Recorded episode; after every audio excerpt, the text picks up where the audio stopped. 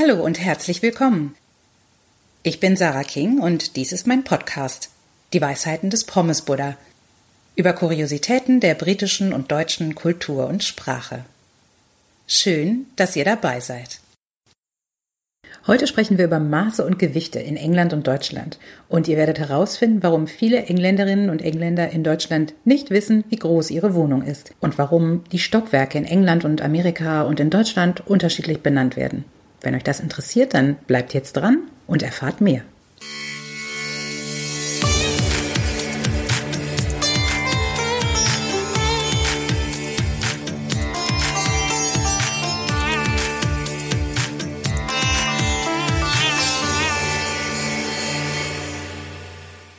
Wie groß ist deine Wohnung? Diese Frage stellte mein Mann einer Kollegin, die von ihm wissen wollte, ob ihre Miete zu teuer sei.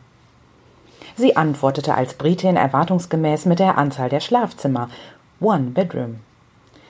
Als sich mein Mann durch seine intensiven Erfahrungen auf dem Kölner Immobilienmarkt offensichtlich erfolgreich indoktriniert nach der genauen Quadratmeterzahl erkundigte, zuckte seine Kollegin mit den Achseln.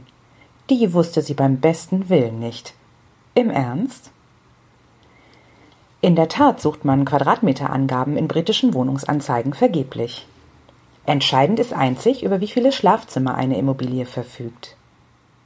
Hier kommt man als Deutscher leicht durcheinander, denn bei uns ist eine Zwei-Zimmer-Wohnung oder im Osten des Landes Zweiraumwohnung eine Wohnung mit einem Schlafzimmer. Das zweite Zimmer ist das Wohnzimmer. In Großbritannien geht man davon aus, dass ein Wohnzimmer keiner besonderen Erwähnung bedarf. Eine Two-Bedroom-Flat wäre hier somit eine Dreizimmerwohnung. Eine Einzimmerwohnung wird in UK Studio genannt. Die tatsächliche flächenmäßige Größe der Wohnung ist den Briten offenbar Schnuppe. Kaum zu glauben, wenn man in einem Land groß wurde, in dem es Formeln für die Berechnung der Bodenfläche unter Dachschrägen gibt und man rechtlich gegen den Vermieter vorgehen kann, wenn die Quadratmeterzahl mehr als zehn Prozent unter der angegebenen liegt. Verwirrend ist auch die Zählweise der Etagen, sobald man den Atlantik überquert. Bei uns beginnt man beim Erdgeschoss EG und zählt dann erstes, zweites, drittes und so weiter Obergeschoss OG.